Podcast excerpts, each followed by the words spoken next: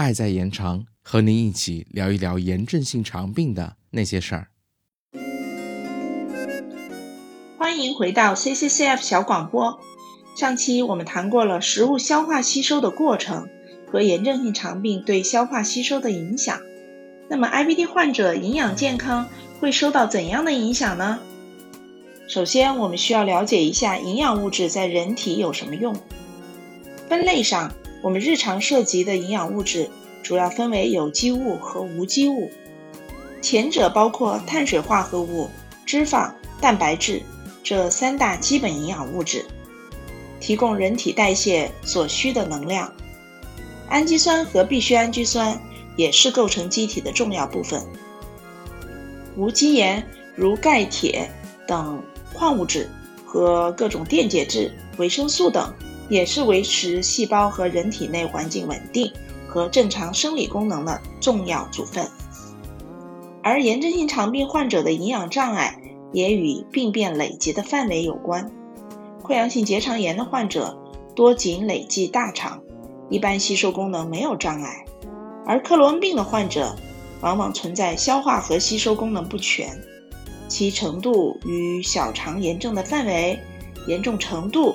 和手术后被切除小肠的长度有关，其中病变部位在小肠上段的患者，营养吸收障碍最明显，会影响很多营养物质，如脂肪、蛋白质、维生素、矿物质、碳水化合物等的吸收。由于以上原因，克罗病患者由于累积小肠，更容易出现营养不良和其他并发营养问题。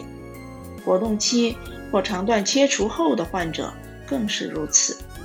临床上，患者还可能因为腹痛、腹泻或味觉改变导致食欲减退，疾病本身使得机体热量及营养消耗过多，或疾病活动期肠道状态不允许营养补充等原因，出现更多的营养问题。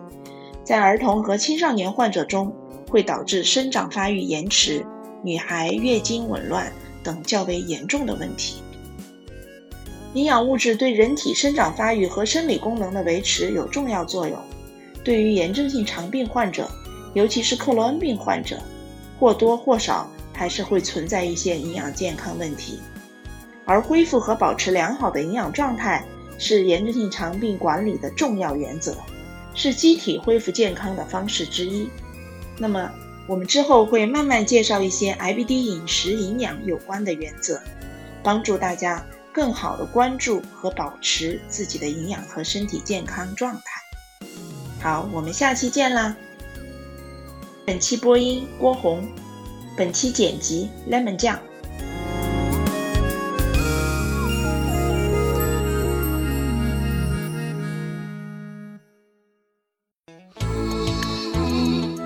本节目由 CCCF 爱在延长炎症性肠病基金会独家录制播出。节目内容感谢由浙江大学出版社出版的《溃疡性结肠炎和克罗恩病你问我答》丛书。更多详情，请欢迎关注爱在延长官方网站及微博、微信公众号，期待您的互动。